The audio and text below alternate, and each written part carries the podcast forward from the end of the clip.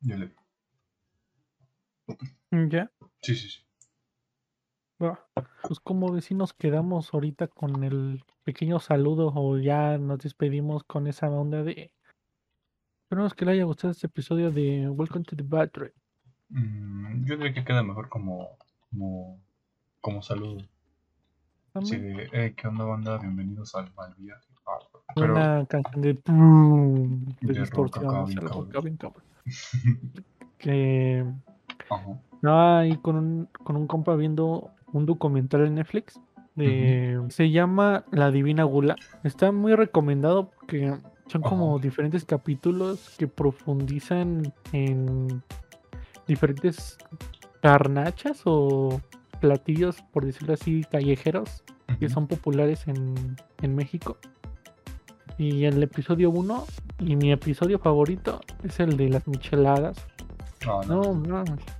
Está muy bueno el programa. Está chido.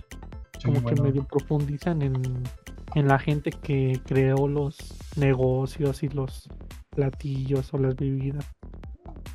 Sí, No, bien, no creo que sí, sí escuché hablar de ese programa. Se ve bueno. Sí vi el, como tráiler.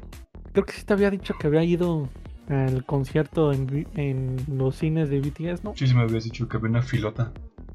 No manches, y se llenó, güey. Y gacho. Y está, está bien padre la, como por decirlo así, el ambiente, porque como que la gente, que en su mayoría, creo que el 90% eran mujeres, ver- ajá. este, uy, cabrones. Yo creo que en, en la sala en que me tocó nomás era yo y otro vato que éramos los únicos güeyes que estábamos ahí, güey. A la ver- Estaba muy pasado de lanza. Y está chido mm, esta onda de que la propia comunidad este arma como los peluchitos de ellos Ajá. y los vende. Está chido porque sí están chidos. Tienen la calidad y todo. Sí, es una comunidad amiga. Ajá. Como que apoyan mucho, pero pues también son muy tóxicos, por lo que me dice este, mi hermana cuando la fue a acompañar. Sí, güey. Pero funan- Te fundan por cualquier cosa, por hablar mal de alguno de los integrantes de esos. de eh. Y algo que me dijo mi hermana muy gacho es que más hoy en día son así, porque antes no era tanto la toxicidad, pero pues bueno, yo no soy quien para criticar algo que no soy así tan metido. Pues sí. Pero algo que sí le reconozco muy gacho es la producción que tienen en sus conciertos. Está muy pasado de lanza. A ver si ahorita te paso un clip que grabé ahí. No manches, los, los- las coreografías y así como que los efectos están muy, muy buenos. Ahora Ah. sí que los pinches chinos, no, no son coreanos, sí, Sí. son, son coreanos, sí lo sé. Ya te iba a decir. Son coreanos. Chavales, me dieron ganas de jugar Halo. Pero peta, se peta en la compu. Sí. Sí me hace falta un buen procesador. Para eso es el podcast, para mejorar la producción. Nos hacemos un OnlyFans a la vez. También, güey, pues por eso me metí al bo. Andar todo mamado. A ver, ahorita voy a googlear eh, R34 BTS. A ver, Oh, mam. Como experimento no que social. te guste, no, siquiera- No, no, es para que me guste, es para informar a la comunidad. Todo sea por el servicio a la comunidad. Como los, los que decían en la tele, servicio a la comunidad. Ay, esa cosa estaba muy mal vibrante, ¿no? Los alertas Ambers. Ay, güey, hasta me sentí bien raro, güey. Sí. Ahorita Sí. que lo dije, sí. Sí sí, te- mi- Ay, güey, no mames, güey, eso de que tengo nictofobia. Sí, güey. Ay, güey, ya me sentí incómodo en mi propio cuerpo. Vas a soñar con la Selene Delgado, ¿no? Se ve que hace ese creepypasta. Sí, güey. No, ya no hablemos de... Está bien culero tener nictofobia. ¿Qué es nictofobia? Ah, un cuervo. Como que miedo a la oscuridad o a sitios oscuros. No, se me fue. Ah, la verdad. Porque así de la nada estoy en mi cuarto viendo videos, toda oscura. Y como que siento que me están viendo alguien. Ah, la verdad. O siento así bien una incomodidad muy cañona que tengo que prender el- la luz del teléfono como y estar así como un rato mientras veo videos del Fede Lobo para que se me baje el como que la sensación. Sí, sí lo he sentido. Sí te quedó No, muy parecido no. de servicio a la comunidad. Me saqué un pedo yo solo, güey. Sí, güey. Sí, sí, suena muy caro. Ese sí fue un mal viaje gacho, eh. Ay, güey, no. Empecé a sudar, no, no es cierto. No, a mí sí me daba mucho miedo lo de la alerta Amber cuando era chiquito. A mí no, nunca llegué a pensar así a, como a profundidad de eso. A mí me de que ay. le podía pasar algo a mi familia y que iban a salir ahí. No sé. Ah, yo sí, güey. Yo sí me. Como que caminando en la calle o así me medio mal viajaba yo solo. De que, güey, estamos bien expuestos. Sí, güey. Y más que hay zonas que están bien cabronas que gente- es el pan de cada día. Sí, Está muy cabrón. y aparte toda la gente loca que anda suelta, güey. Oye, la otra vez que estábamos hablando de lo de los Oscars, del madrazo que le dio el Will Smith al Chris Rock, Ajá. y ambos creo que estamos de acuerdo que, o bueno, no de acuerdo, pero sí como que a la conclusión de que sí se vio un poco falso, ¿no? Sí. Como se que confirmó? No, no se ha confirmado. Pero se, está muy, muy raro toda esa onda. Y eso que no ha habido demandas ni nada. Mm, Nomás como que han avisado. Se supone que la academia quiere mm, castigar de cierta forma a Will Smith, pues quitándole su Oscar, pero hasta ahorita no, al menos que yo sepa, no hay ninguna sanción por parte de, de Will Smith. Pero algo que quería co- comentar y algo que como que si le das vuelta como que sí, sí tiene sentido. Y es esta onda de que pues los premios Oscar siempre han sido este una forma pues de vender, ¿no? Siempre. Y pues la onda que después del de la estupidez que hizo Will Smith, es- el rating del- de los Oscars subió, triplicó lo que del rating, rating que tenía. Bueno, Así y yo creo que fue una estrategia de hacer más vistoso como el el, el show. programa este, el show. Y de cierta forma, pues este mover los, los medios para hablar este tema. Pues sí, posiblemente sí. Porque todo está muy conveniente. Bueno, pues la onda de todo esto, pues gente como Jim Carrey, Joe. Reagan, este, Sid MacFarlane Ujú. y pues sí, como que diversas este, gente Aguas, aguas. cierto este, rango en Mm. la industria y en, Ujú. y en las redes sociales, todo esto, están mucho en la postura de defienden a lo que hizo Chris, es- digo, perdón, lo que hizo Will Smith. De bofetear al, al comediante. Y es algo bastante de doble filo, porque mm, al mismo tiempo e inconscientemente eh, están, por, por decirlo así, normalizando esta onda de, ah, esta persona pues dijo algo que no me gusta, Me pues lo voy a atacar. Como que es algo que hasta incluso hoy en día, y afuera de nuestras casas y hogares y pues, en nuestro círculo hemos llegado a ver gente que le va a la contra pues a, a quienes dicen algo ofensivo para ellos. Y esto a la larga pues sí puede este traer como consecuencia que llega un punto en el esté normalizado este atacar a aquellos que no piensan igual que nosotros Ujú. o que tienen una postura que sea un poco controversial y es algo muy muy cabrón que en lo que nos estamos convirtiendo Ajá. y es algo es un arma muy poderosa que pues poner gente que de tweets o cosas que han hecho de años anteriores porque ellos hicieron o dijeron algo que no nos gusta es algo muy Mm, yo lo, al menos mi perspectiva, yo digo que sí es algo absurdo, porque como en todo cambia, todos cambiamos y son tiempos totalmente diferentes a los de una década o hace cinco años, hace dos años atrás. es, una, es un gran rango de tiempo que hace que lo establecido cambie.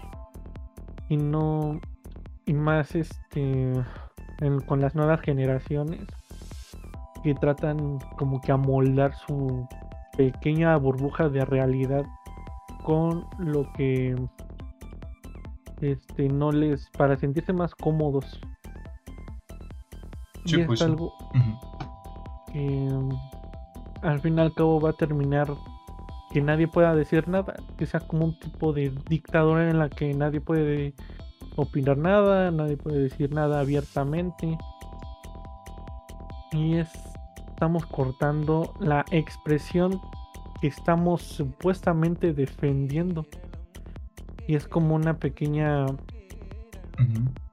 hipocresía. Pues sí, como que las nuevas generaciones están tratando como de encajar en, bueno, o moldear eh, cosas que no sienten que son cómodas para ellos mismos. Y como todas estas cosas, estos movimientos se están haciendo más en internet, pero solamente por este punto de vista que yo comparto, gente que no está, que tiene otra perspectiva, normalmente es el grupo que tiene más fuerza y que se ha visto reflejado en mucho esto. Al menos eso es lo que yo este, vi y pienso con respecto a la actualidad, este 2022 que estamos viviendo, estos tiempos de cambios y más en las redes sociales. Y lo, lo hemos visto incluso con el, em, con el enfrentamiento de Rusia-Ucrania. Toda la manipulación mediática, eh, todo el, ¿cómo se dice? Este, la propaganda y la manipulación de los medios y la desinformación de los medios. Es un campo bastante amplio que, que sin duda alguna nos deja a todos en cierto punto arrinconados por no saber qué es realidad y no saber qué es chiste o qué es ah, real, qué es bueno, qué es malo. Y es algo que desafortunadamente al menos hoy en día no podemos controlar. Y es algo un poquito de temer porque si es algo que tarde o temprano va a confrontar pues, la forma en la que navegamos en internet y la forma en la que nos informamos. Es algo bastante de doble filo. Pues no sé si tengas una postura o mm. un punto de vista de esto no sé, yo digo que no deberíamos de confiar tanto en lo que se ve en las redes sociales y las tendencias que posiblemente tú ves en las redes sociales porque la gran mayoría de la información o desinformación o las opiniones más extravagantes pues son hechas por gente que quiere llamar la atención y que es entre comillas tipo escandalosa para obtener esa atención. Yo diría que el debate de la libertad de expresión pues es algo complicado de manejar desde el punto de las redes sociales porque pues como dije las personas que están en las redes sociales y que por ejemplo se hacen virales pues son las más escandalosas y que tienen opiniones que están hechas para generar escándalo. Y em, pues que no deberíamos de tomar tan en serio las opiniones generadas en las redes sociales sobre la libertad de expresión. Y sobre el tema que tocaste de Ucrania y de todos los medios propagandísticos de parte del lado de Rusia y de Estados Unidos o en general de la OTAN, pues como que sí es algo preocupante, ¿no? De que quieran llevar la guerra ah, en una forma ideológica a través de las redes sociales, ¿no? Y que... Sí, exacto. No, continúa, continúa y que aparte ligando esto que acabo de decir con lo anterior de la gente escandalosa de redes sociales, si la podemos llamar así, que como que se está, ay, ¿cómo lo puedo decir? Está dividiendo a la gente, se está como que dándole un bando a las personas que, que como ya había dicho, son peligrosas que estén en redes sociales porque generan esa tendencia de que todos sus comentarios sean virales y sean pues, reconocidos. La desinformación que podrían llegar a causar, ¿no? Sí. Sí, es algo complicado. independientemente pues, de personas que quieran atención o no, que es un buen punto que ahorita dijiste. Las personas, no sé, por decir un ejemplo, Luisito Comunica o ¿qué otros? Luisito Comunica, ¿es cierto? Los más famosos. Este, pues sí, o sea, famosos, pues yo, este, Juca o tu famoso, que el que esté escuchando esto, tu famoso este favorito, han llegado ya a tales extremos que muchas de sus el poder que tienen ellos de llegar a las personas es algo bastante impresionante. Hay un ejemplo rápido que Luisito comunica, no me acuerdo qué playas fue, que creo que en una de sus historias... Ah, sí, sí, lo vi, ¿no? De que dijo que estaba fea y que la gente empezó a limpiar, ¿no? Ajá, que estaba muy sucia, quién sabe qué, ya como que al otro día ya estaba todo limpio y así ya... Sea, el poder que puede tener una persona en sus manos es muy em, impresionante y al mismo tiempo este, peligrosa por lo mismo de que em, puede desinformar o dar un ejemplo o dar una perspectiva errónea o no tan con la perspectiva tan amplia como para que la gente este, indague un poco más o tenga una referencia aunque sea un poco correcta y digo, o sea, tal vez hay cosas que acabé de decir que pueden tener otro punto, pueden, este, ahora sí que hay cosas que tal vez yo no estoy viendo el panorama completo. Pero pues aún así que, pues no hay que conformarse con lo que uno ve. Ah, es una frase que, que vi de una entrevista de un güey que se supone que trabajaba en la hay algo pesado en Estados Unidos que decía, escúchalo todo, velo todo, pero siempre termina por este concluir hasta que hagas tu propia información, tu propia investigación. Así que pues, es bueno escuchar, es bueno seguir, es bueno dar likes, es bueno estar en las redes sociales, pero nunca hay que conformarse con eso. Sí, yo me gustaría más ahondar en el tema que dijiste de la influencia de las personas que son famosas en las redes sociales. Eh, aparte de decir que es algo impresionante y que podrían generar cambios positivos, como tú lo hiciste ver un poco, también siento que es algo peligroso, ¿no? De que... Demasiado. de que haya personas que abusen de su fama y de toda la cantidad de influencia que tienen. En México también con lo que pasó, que los famosos... Ajá, de... Eh, que fueron vendidos al Partido Verde esta Bárbara de, de Regil, ¿no? sí lo vi. Y no solo ella, también... Sí, muchos, muchos influencers. Influencers con una gran alcance de audiencia que decían, este, la verdad yo me estaba informando y todos dicen casi lo mismo, ah, sí, estoy informando que este el Partido Verde es la mejor opción. y todo, pero el Partido Verde es el que más me sentí cómodo con sus propuestas, como que la chingada. Como que indirectamente, pues sí, incentivas a la gente para a manipular su, su voto, su forma de decidir. Yo tengo así como una tipo técnica que no la inventé yo, que nada más la he visto y casi no pongo en práctica, lo tengo que reconocer, para evitar un poquito la desinformación que me he enterado y que yo confío, pero no sé si sea real, es que, bueno, aparte sería así como un tipo de vicio, ¿no? De creer en... No, no, no vicio, como una falacia, de creer en lo que a una persona con autoridad dice es la falacia de, de, autoridad. Que yo lo practico de esa forma, no sé si es verdad, que es sobre informarnos a través del método científico, a través de... Si por ejemplo ves, ves una, una opinión que te parece como que muy, muy chocante, muy importante, es importante que lo verifiques con fuentes que estén certificadas o que te enteres con... Ay, oh, le pegué a mi mica.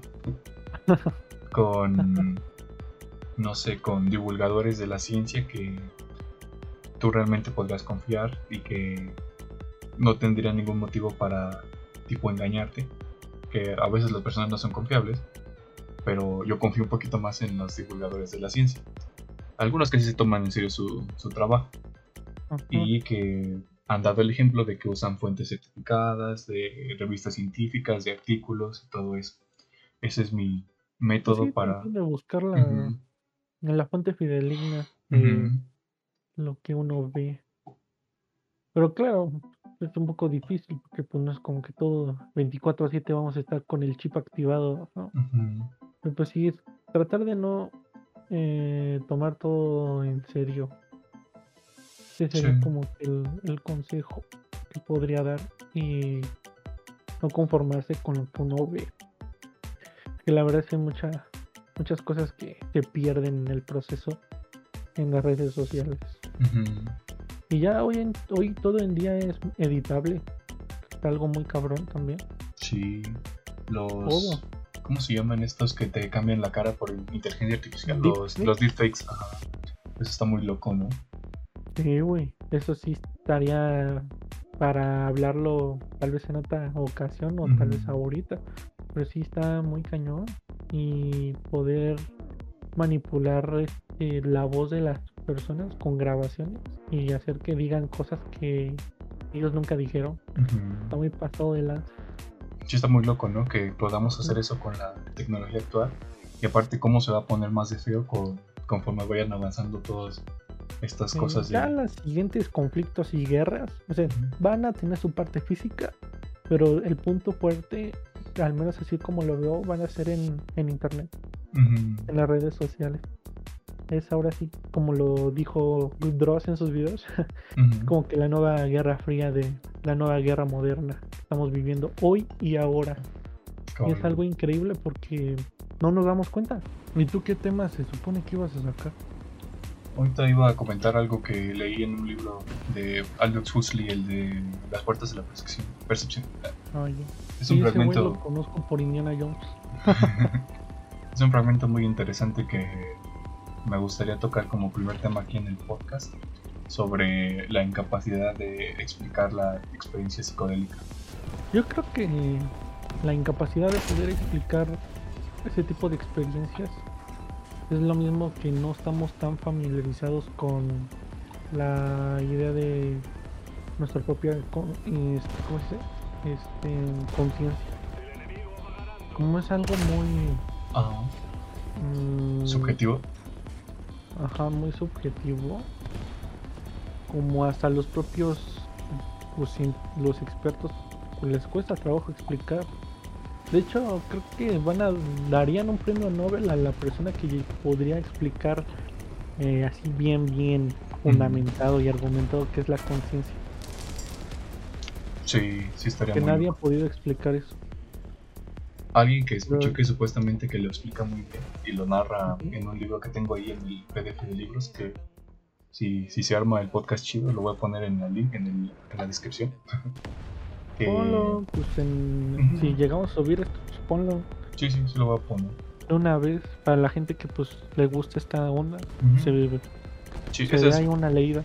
Ese es más o menos el enfoque del podcast, tener al final un poquito de charlas por él para darle difusión a este mundo. Sí, sí, sí. Así estaba hablando del sujeto. Está hablando del sujeto que se llama Terence McKenna o McKenna. Ah, ya. Que en alguna parte de sus libros escuché, no sé bien en, qué parte, narra sobre su experiencia en LSD, en hongos, en, en, y él es muy famoso. Bueno, los que estamos medio metidos en la, la onda de la psicodelia, este mundo psicodélico, ¡Ay! Ataque de racismo. Pues sí, hemos llegado a escuchar de él porque es el que mejor ha podido explicar que es un viaje en esa introspectiva sobre la mente. Yo describiría esas experiencias como el desprendimiento de lo establecido. Oh, Todo lo que creímos, bueno, creemos saber de nosotros mismos al estar en esas experiencias este, nos desprendemos de todo, necesitamos desprendernos de todo conocimiento para realmente entender lo que uno percibe. Ese es el, así lo llamaría yo, el desprendimiento de lo establecido. Ay, güey, y también me da risa bien cañón. Que ahorita con la serie de Halo, si ves que todos cuando salió el tráiler y así, decían es ella, la chica que está con el Covenant. Ujú. Y como de, ¿quién es ella? Da asco, innecesario, inclusión y así. Y después del episodio 2, creo que fui muy duro contigo. Pues sí, ya revelándose güey, bien. el, el sexo vende. Sí, güey. Ese final, todo bien cabrón. Para que te quedes viendo la serie más chida. Eso sí es marketing. ya era clasificación para adultos. Era de esperarse, pero no me imaginé tan pronto. Está bien que lo hayan aprovechado. Como si un par de, melones, de Sí, sandías, de calabaz, de bueno, Sí, sí, sí. cómo se cambia la perspectiva. Lo entendí. Sí, güey. Así que lección del día, el sexo siempre va a vender. El morbo, siempre. vende. Hay una frase de un video de Migala que dice que lo que más vende y lo que más buscan las personas en internet es sexo y alimento. Sí, pero ya estás grabando. Sí, ya, ya está, ya empecé a grabar. Pues rápido para decirles, gente, que estuvimos hablando como media hora como tontos porque la grabación, lo que estamos diciendo no se grabó. Y vamos a tratar que los temas que ahorita abordamos este, sean que sean un poquito orgánicos, pero si no, pues cualquier cosa, pues ya este, le editamos ahí. Nos preguntan en comentarios. También. Primer fallo, primeros fallos, entiendan que esto es algo nuevo. Sí, sí. Pues como iba a decir, de... les iba a contar sobre el texto este de Aldous Huxley en su libro Las puertas de la percepción. Bueno, ahorita les voy a contar un poquito sobre un preludio a el texto que, me- que, que yo considero interesante, eh, que está básicamente en las primeras hojas del libro. Eh, antes del- de lo que les quería comentar, eh, dice Aldous Huxley sobre un poquito un resumen sobre eh, la mezcalina y cómo se consiguió, un poquito sobre su historia y de cómo se ha intentado eh, indagar un poquito en los misterios de la mente con ayuda de la mezcalina. Voy a empezar a leer un párrafo antes de lo que considero interesante para que haya un poquito de contexto. Ahí va. Por una serie de circunstancias, yo me vi lleno en esta pista en la primavera de 1953. Uno de los sabuesos había venido por asuntos suyos a California. Con sabuesos se refiere a bioquímicos, psiquiatras y psicólogos. Un poquito de preludio. Ok. Am, asuntos suyos a California. A pesar de los 60 años de investigación sobre la mescalina, el material psicológico a su disposición era todavía absurdamente insuficiente, y el hombre deseaba mucho aumentarlo. Yo estaba ahí dispuesto, deseándolo muy de veras, a actuar como conejillo de indias. Es así como en una luminosa mañana de mayo ingerí cuatro décimas de gramo de mescalina y me senté a esperar los resultados. Y este es el fragmento que considero interesante. Dice, vivimos juntos y actuamos y reaccionamos los unos sobre los otros, pero siempre en todas las circunstancias estamos solos. Los mártires entran en el circo tomados de la mano, pero son crucificados aisladamente. Abrazados, los amantes tratan desesperadamente de fusionar sus aislados éxtasis en una sola autotrascendencia, pero es en vano. Por su misma naturaleza, cada espíritu con una encarnación está condenado a padecer y gozar en la soledad. Las sensaciones, los sentimientos, las intuiciones, las imaginaciones y fantasías son siempre cosas privadas, y salvo por medio de símbolos y de segunda mano, incomunicables. Podemos formar un fondo común de información sobre experiencias, pero no de las experiencias mismas, de la familia, de la nación. Cada grupo humano es una sociedad de universos islas. Y aquí un poquito más eh, el autor indaga sobre el concepto de universos islas. Dice, La mayoría de los universos islas tienen las suficientes semejanzas entre sí para permitir la comprensión por inferencia y hasta la empatía, o dentro del sentimiento. Así recordando nuestras propias aflicciones y humillaciones, podemos condolernos de otros en análogas circunstancias. Podemos ponernos siempre, desde luego, un poco al estilo Pickwick en su lugar. Pero en ciertos casos la comunicación entre universos es incompleta o hasta inexistente. La inteligencia es su propio lugar, y los lugares habitados por los insanos y los excepcionalmente dotados son tan diferentes de aquellos que de aquellos en que viven los hombres y mujeres corrientes, que hay poco o ningún terreno común de memoria que pueda servir de base para la comprensión o la comunidad de sentimientos, que pronuncian palabras, pero son solo las palabras que, no ilustran las cosas y acontecimientos a que los símbolos hacen referencia pertenecen a campos de experiencia que se excluyen mutuamente. Y ya. Está bastante denso la narrativa de Huxley y muy este muy subjetiva también. Bastante muchos, ¿cómo se dice? Ah, analogías. Muchos tipos de analogías. Y una que podría, por decirlo así, medio resumir lo que se dijo.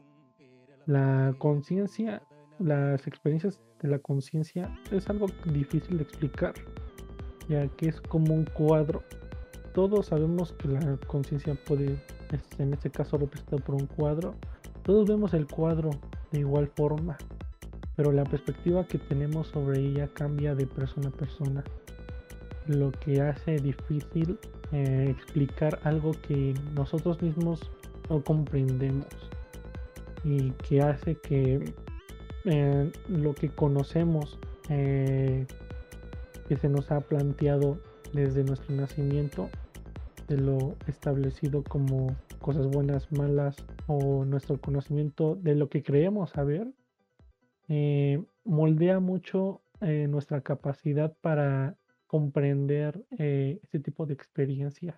Algo que yo considero recalcable de lo que vimos en la lectura de Aldous Huxley es que la analogía que yo hago con respecto a lo de la incapacidad de expresar la experiencia psicodélica no lo, no lo comenta en sí en el texto, pero yo siento que lo hace, que dice todo este texto que yo digo está interesante porque da un preludio a tratar de explicar eh, la, la, experiencia psicodélica. Yo leí un poquito más del libro adelante y trata de contar de cuál fue su perspectiva y cuál fue la perspectiva de la persona que lo estaba cuidando con respecto a eso.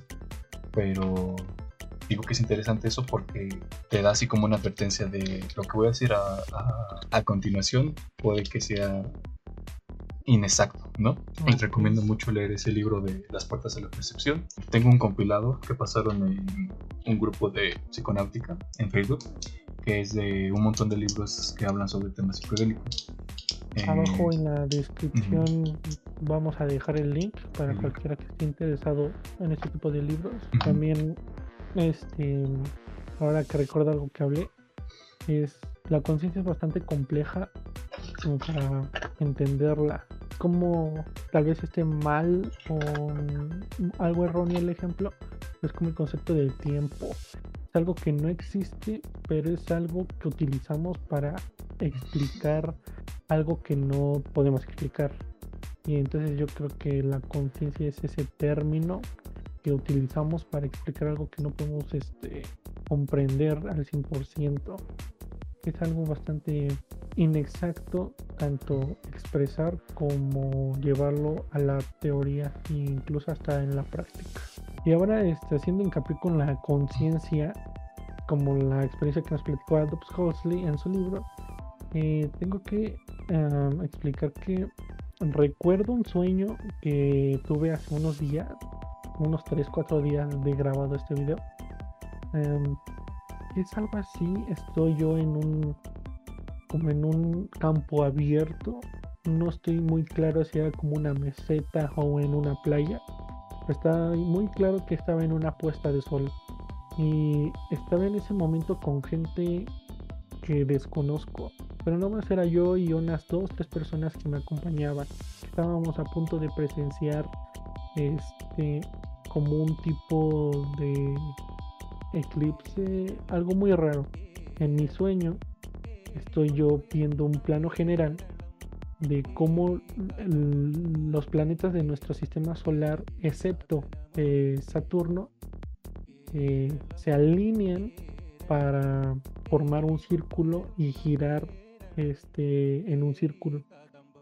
Y como yo tengo la astrofobia, que es el miedo irracional a cuerpos celestes, esa, toda esa experiencia fue bastante desagradable para mí, ya que al tener esa fobia es imposible, casi imposible ver este tipo de figuras.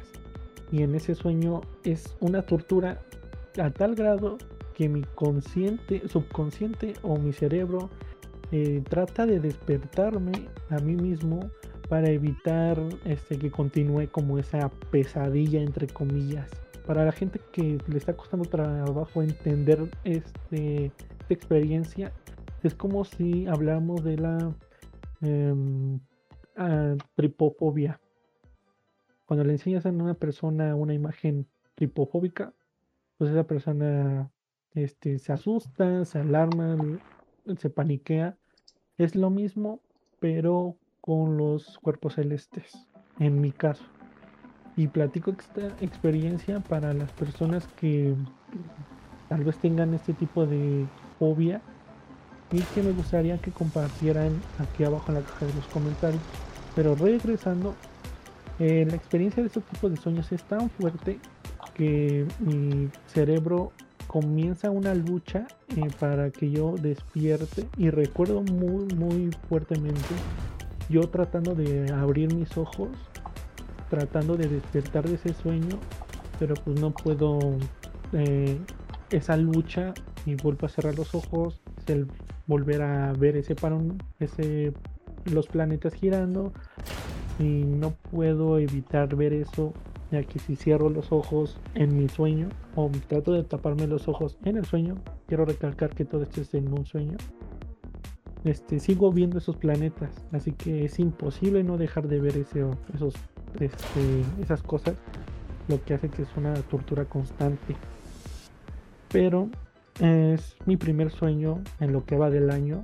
He tenido otros sueños este, igual de desagradables que tal vez comparten otros episodios pero mm, para la gente que sufre este tipo de cosas, recomendaría mucho que antes de irse a dormir se despejen de todas esas ideas, este, de, esas fobias del planeta, todo eso, fijándose con videos em, que los ayude a que su mente este, se relaje y así poder tener los últimos pensamientos en, pues, en aquel video gracioso en aquello que les guste mucho ver para que esos fobias o esos pensamientos se disipen y que ustedes se puedan dormir este, con la conciencia más tranquila. Ese sería mi consejo. Y no sé si tú hayas tenido algún tipo de experiencia de estos sueños o algo así. Mm, no sé, me parece muy extraño ese tipo de fobias que están relacionadas a conceptos. Por ejemplo, lo que tú comentabas de la astrofobia o de la tripofobia. Yo nunca he sentido algo así como subjetivo. O sea, yo más o menos siento que tengo la fobia hacia las arañas y los animales que vuelan, pero siento que están relacionados como a un miedo real, ¿no? Que te puede hacer daño físicamente. siento que es algo extraño sobre los planetas y así pero no. Es muy difícil de imaginar para la gente que no nunca ha tenido este tipo de experiencias. Similar como la nictofobia, que es el miedo a la oscuridad. Que no es, a veces, muchas veces solamente es el simple hecho de la incomodidad a la presencia de una imagen o a estar ahí físicamente en una habitación o pasillo oscuro. Esa incomodidad irracional Ah, es bastante difícil de explicar para aquellos que no lo han vivido. pero es algo que en mi experiencia propia este, he llegado a superar por medio de la madurez conforme pasan los años, pero sigo teniendo este tipo de episodios de nictofobia y astrofobia que es un poco duro trabajar, eh, luchar en contra de ellos, pero que si dejas, creo que tú tenías un planteamiento de mi gala que me gustaría que lo volvieras a compartir con nosotros. Ah, sí. Sí, es así como una tipo de recomendación que dijeron en ese podcast, muy recomendado por cierto, de un chico de este, de, de, de ahí del chat, preguntaba de que, qué podía hacer si tenía ese tipo de sensaciones en la noche de incomodidad hacia la oscuridad o de que sentía que algo lo iba a atacar o lo iba a seguir. Y lo que recomendó este integrante de mi gala, que se llama El Santo, que de hecho es psicólogo, creo, recomendaba que se dejara caer, se dejara dominar por esa sensación de miedo y de inseguridad, pero que lo hiciera sabiendo que todo era producto de su mente, que todo era una alucinación. Y yo realmente sentí que sí funciona su consejo porque yo de cierta forma tengo nictofobia, pero no, no es algo como lo, lo, que describe mi compañero. Lo que yo siento es más como que algo va a salir de la oscuridad o como si hubiera una presencia. Pero supongo que funcionará de manera similar a las personas que sientan algo similar a la nictofobia. Eh, yo, yo puse en práctica esa recomendación y me funcionó bastante bien. Dejaron de aparecer como esas sensaciones y alucinaciones. Y algo con lo que me gustaría relacionarlo es con cuando te preparas para tener una experiencia psicodélica, un viaje, que si te llegaras a mal viajar es saber que todo eso es producto de tu mente y que es pasajero, que va, que va a pasar. Y... Mentalizarte y precipitarte, ¿no? Ajá, buenas palabras. Y me gustaría complementar eso, que me retumba mucho lo que acabas de decir con, con el libro de Dune, escrito por Frank Herbert, que si aquellos que no han leído el, los volúmenes, al menos el primer volumen, se lo recomiendo muy mucho. Pero en su parte de, en una parte de su libro que creo que es casi en los dos, tres primeros capítulos, menciona algo respecto al miedo. El miedo es el asesino de la mente. Es el camino que lleva a la devastación. Pero dejaré capaz que pase a través de mí y una vez acabado no quedará nada más. Solamente estaré yo. Es un, un pensamiento que me ayuda mucho para superar este tipo de episodios de ataque, por decirlo así. Que es dejar, al menos como funciona para mí, dejar que todas esas sensaciones, como dice mi compañero, hasta alucinaciones crean nuestra mente, eh, dejar que pase a través de nosotros y comprender que de esa manera podremos llegar em, a la paz con nosotros mismos. Tal vez indagaré un poquito más a profundidad en los siguientes episodios para estar un poquito más familiarizado, ya que todo esto es ahora sí que en crudo, por decirlo así. Pero es algo bastante complejo, como la mente es capaz de dominarnos y no estamos preparados para eso. Algo muy muy poderoso y peligroso a la vez. Sí, todos estos conceptos de la mente y de los sueños entran dentro de la categoría de, creo que así se llama, del problema duro de la neurociencia, que es que el, la tipo contraparte de eso es, son los problemas suaves que más o menos hemos resuelto, que son sobre cómo funciona nuestro cerebro a nivel neuronal y todo eso que es entre muchas comillas sencillo porque requiere mucha ciencia para saberlo. Eh, adaptar todos estos conceptos que tenemos para entender el funcionamiento de cosas tan complejas como la mente la conciencia se podría decir que el alma, y atarlos entre estos conocimientos científicos y poderlos explicar de esa forma.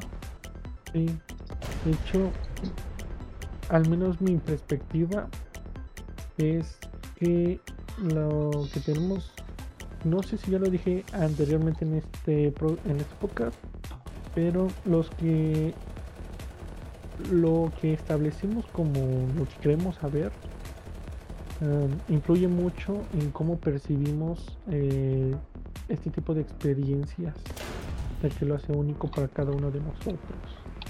Así que invito a todo aquel que nos esté escuchando a escribirnos en los comentarios, a explicarnos su experiencia con este tipo de este temas, sueños, estas fobias, si tú tienes este las mismas fobias o experiencias que he tenido yo, me serviría mucho que las compartieras con nosotros y poder este crear una retroalimentación entre ustedes los espectadores y nosotros los que creamos este contenido. Y bueno, las conclusiones para este podcast, nuestro primer podcast, nuestro primer intento, son que este podcast puede ser uno bastante grande, que puede abordar temas como los, los establecidos en lo largo de este episodio, eh, como el tema de las drogas, la psicodelia, psicodelia en la, sobre la mente y dejar un poquito de lado el tabú y las, las supersticiones que la gente podría tener y utilizarlo como una fuente de información que podemos estarnos apoyando mutuamente, espectadores y nosotros, para hacer que este podcast sea tanto con información un poquito mejor planteada y nosotros este, mejorar la calidad y nuestra narrativa a la hora de grabar este, estos episodios. ¿Y cuál es tu perspectiva sobre este programa? ¿O qué eh. dinámicas te gustarían implementar? Yo también concuerdo con mi compañero que le veo mucho potencial a este podcast y que me gustaría sea construido por nosotros, por los que estamos narrando ahorita y por parte de ustedes de la comunidad que se ha formado por nosotros dos, que manden en, sus, en los comentarios cómo les gustaría que fuera el rumbo de este, de este podcast. Eh, y también cuáles son mis intenciones a, al venir a hablar aquí en este, en este podcast. Eh, yo siento que es necesario un poquito la difusión sobre em, la cultura psicodélica y todos estos temas, porque siento que debemos de cambiar el rumbo sobre nuestra perspectiva que tenemos actualmente de, las drogas y de el mundo de la psicodelia. Y, el mundo de la mente y nosotros como personas. Exacto. Esas son mis intenciones. Y me gustaría proponerles así como una tipo sección al final de este podcast o cuando, o cuando lo veamos, de que ustedes manden en su comentario, en, en, los, en los, comentarios, eh, sus, sus, malas experiencias eh, usando psicodélicos o no psicodélicos, otras drogas, por ejemplo, eh, para así como contarlos con, una, con un ambiente tétrico, spooky, eh, esta idea no es original mía, se la copió a alguien más, pero me resultó muy interesante. Eh, no sé si su podcast siga subido, creo que está en YouTube o en Spotify, se llama La mano psicodélica, así lo encuentro. Muy recomendable. Si lo, si lo encuentro ahorita, les voy a poner el link. Eh, desafortunadamente el chico que hacía esto creo que ya lo dejó de hacer porque pues, tenía otros proyectos. Pero a mí me gustaría retomarlo porque es un concepto muy interesante y ayuda a dar difusión a todos estos temas. Y no solamente temas de estos, sino también como abordamos anteriormente la sociedad y pues las cosas que pasan en la actualidad, plantearlos a este tipo de perspectivas. Estará muy interesante que nos apoyen con sus experiencias, sus este, ideas. y todo tipo de experiencias e ideas, experiencias relacionadas con religión, con familiares este, con diferentes este, perspectivas eh, sobre estos temas o experiencias propias, experiencias con otras personas.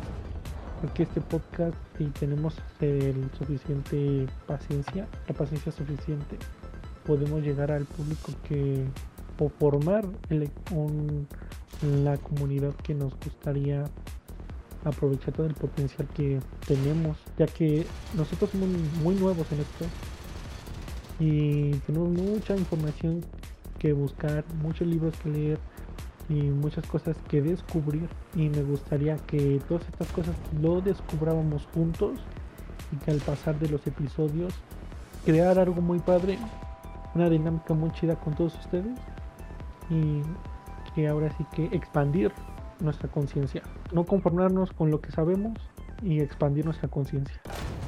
Eso sería, me gustaría la reflexión del día de hoy. Y, y tú ibas a decir algo así como de la palabra del día, alguna mamada. Ah, sí, sí.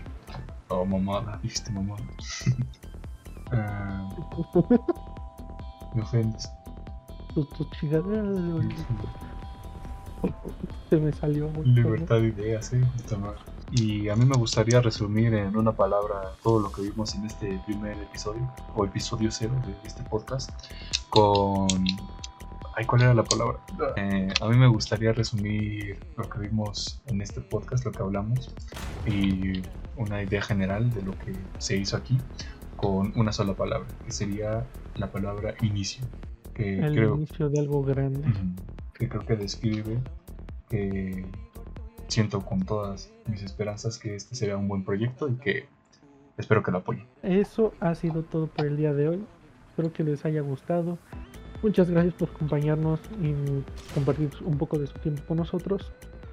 Este es el mal viaje y los vemos en el siguiente episodio. Adiós. Adiós.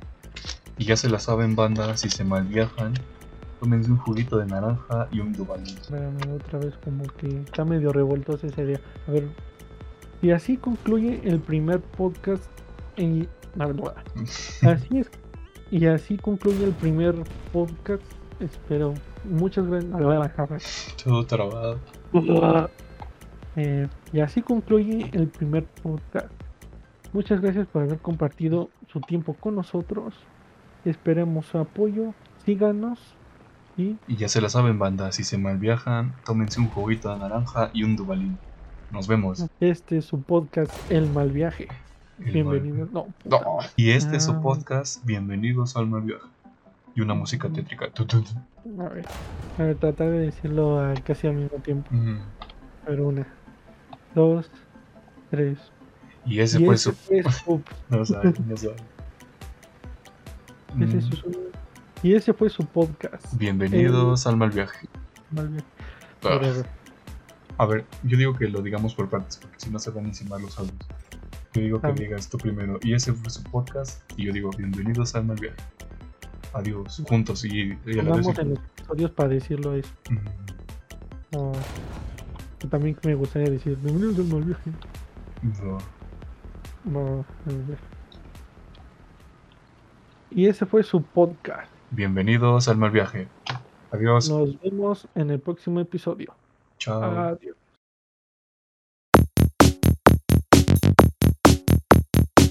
Corte. Y ya, Ya quedó. Oh, al fin. ya por fin, el primer paso.